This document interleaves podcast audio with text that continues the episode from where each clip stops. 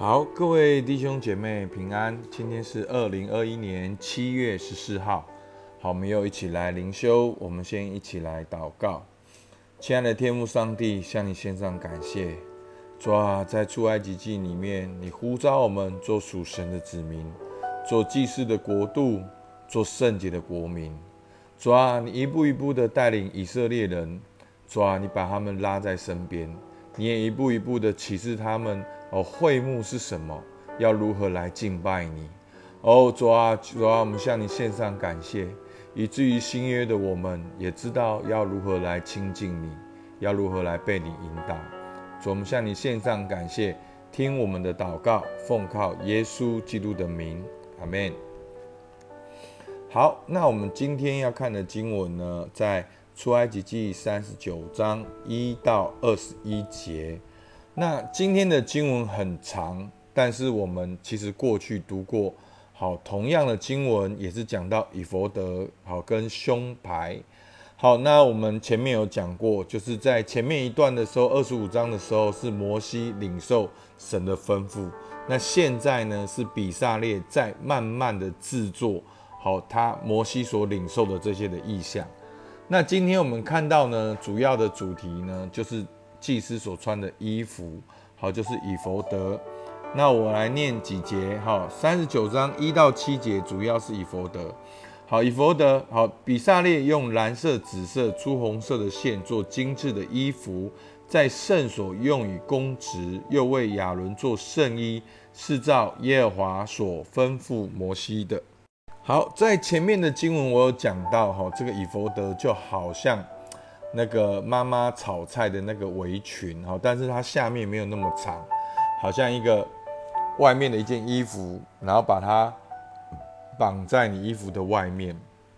好，那绑在衣服的外面呢，然后外面还会再有一个胸牌。好，所以我们来。看一下那个胸牌，好，那但伊佛德它很特别的地方就是它的肩上面也会有宝石，然后那个宝石刻着以色列的名字，然后另外那个胸牌呢，好，我们看一下三十九章第八节，他用巧匠的手工做胸牌，和以佛德一样的做法，用金线与蓝色、主紫色、朱红色的线并捻的细麻做的。好，胸牌是四方叠为两层，这两层长一虎口，宽一虎口，上面镶着宝石四行。第一行是红宝石、红碧玺、红玉，第二行是绿宝石，哈，等等。第二行、第三行、第四行都不同的宝石。好，那宝石当然是很尊贵的嘛，很稀有的嘛。好，那可能在古时候，宝石也有一种很特别意义，就是宝石有带来医治，好让人有一种神秘医治的感觉。那在第十四节，这些宝石都按着以色列十二个儿子的名字，仿佛刻图书，刻十二个支派的名字。好，所以呢，这个好胸牌是这样，然后再来就是讲到胸牌的好外面一些东西，它如何放在以弗德上面。好，那我们先直接来看今天的分享。好，那祭司的衣服呢，大概就是有内袍。好，也是就像我们的内衣，然后外袍是蓝色的。那以佛德呢？好，就是那个哦围裙，好，就是一个放在外面，然后它的颜色是很鲜艳的。好，然后再来呢是是胸牌，那胸牌里面好也有那个哦决断的工具，然后再来呢头就是冠冕，那冠冕并不是我们想的那种，好像皇帝的冠冕，然后那个冠冕很像个头巾。然后再来就是裤子，然后再来就是腰带，好，所以呢，这就是祭司的衣服。那其实祭司的衣服呢，给你的感觉是什么？好，想象一下，你现在看到祭司的衣服。好，牧师有在 FB 放过这个照片，大家可以去找，在我们社团里面，好，那个会幕的照片，那个相簿，好，就会有祭司的衣服。很明显，你一看，你打开，你就可以看到，好，祭司的衣服在会幕里面，在全以色列里面。绝对是最华美的，好，没有人平常会把宝石穿在他的衣服外面，所以，好，这个宝石不是炫富，好，这个宝石是一种独特，而且重点是宝石的都会刻上以色列的名字，好，所以它是很奇妙的。所以我们看到第一个衣服的祭司是衣服，祭司的衣服是华美的，代表他们的生命也需要这样的华美。然后呢，祭司的衣服上面有宝石，是刻上以色列的名字，这也代表了上帝纪念他的百姓，也代表了祭司要为以色列人献祭跟代求。还记得吗？祭司最重要的工作就是中保，做神和人的中间，他要。把神带到百姓的中间，好，要决断，要引导，那也把百姓的罪代替人去献祭，然后把人带到神面前，所以他是站在神人的中间。那祭司的衣服最主要的功能呢？不管以佛德跟胸牌，好，在之前的经文我有讲过，以佛德后来大卫也穿，好，大卫跑到这个圣殿里面也穿了祭司的衣服，因为他要。求告神，好，他要去知道说，哎，那可不可以去追敌人？好，他说哦可以，然后他就继续追。好，所以祭司的衣服，好，最主要就是有一个求问神的功能，求神引导的功能。好，但是呢，因为祭司的衣服华美，又有求问神的功能，结果后来在四世纪的时候，被以色列的百姓当偶像在拜。好，所以我有分享过，我们不要只是。求问神的引导，我们要跟神自己建立关系。好，我们不只要跟神要恩赐，我们要跟赐恩的上帝建立一个真实亲密的关系。好，所以呢，我们看到了这就旧约的祭司。但弟兄姐妹，你知道吗？在新约的祭司就是耶稣基督，他就是我们的大祭司，他的生命华美，而他也成为我们的中保。甚至他为我们献祭，然后让我们可以来到神的面前。他也是我们生命中的道路、真理和生命，也是我们的引导。好，在希伯来书四章十四到十六节说：我们既然有一位已经深入高天尊荣的大祭司，就是神的儿子耶稣，便当持定所承认的道。因为我们的大祭司并非不能体恤我们的软弱，他也曾凡事受过试探，与我们一样，只是他没有犯罪。所以，我们只管坦然无惧的来到施恩的宝座前，为要得连续蒙恩惠，做随时的帮助。所以，耶稣基督已经为我们死了，且死在十字架上，救恩已经成就了。所以。今天在新约的我们，不用再跑到圣殿，不用再有一个人的祭司，不用再献祭，我们现在就能够来到神的面前。而且我们来到神的面前呢，我们是要坦然无惧的，我们不再活在那个羞耻和罪恶里面。我们知道耶稣已经为我们付上代价。好，所以好在旧约的祭司，耶稣已经成就了，而且。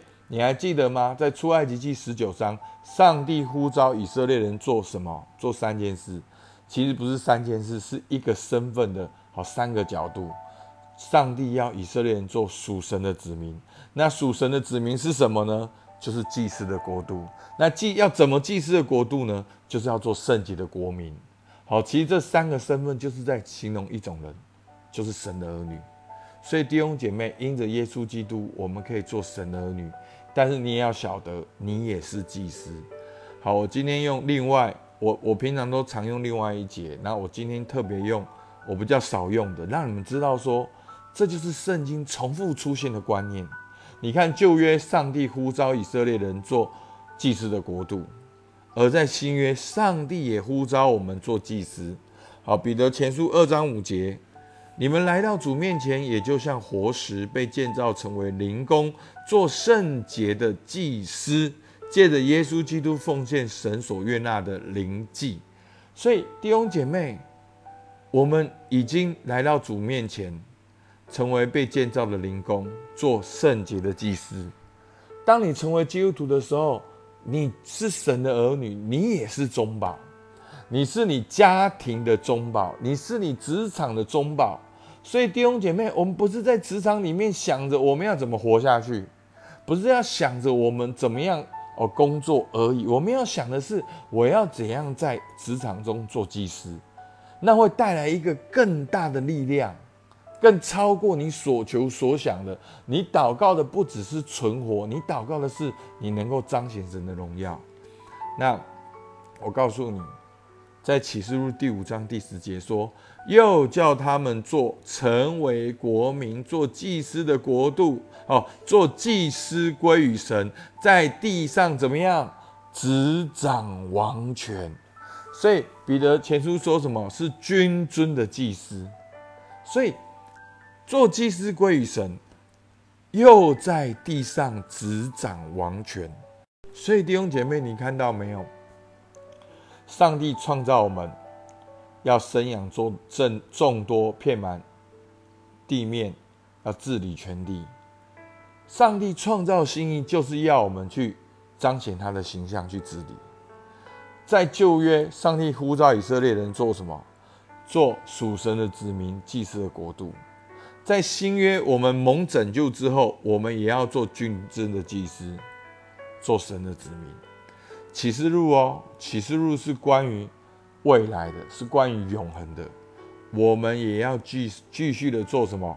祭司的国度，我们要在地上执掌王权。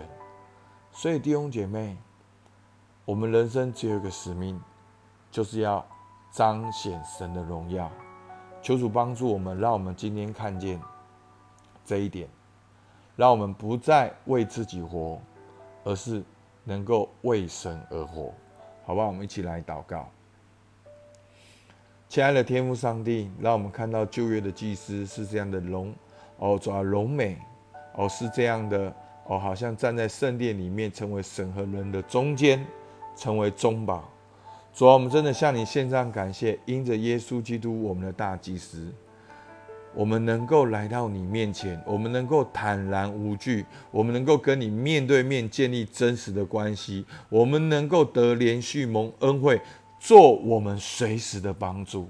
主啊，也求你帮助我们，让我们看见我们就是你所拣选的祭司，在我们的家庭，在我们职场，在我们社区里面，我们都能够成为中保，成为一个代祷者，成为一个在那里彰显你荣耀的领袖。我们向你献上感谢。听我们祷告，奉靠耶稣救的名，阿门。好，今天到这边，谢谢大家。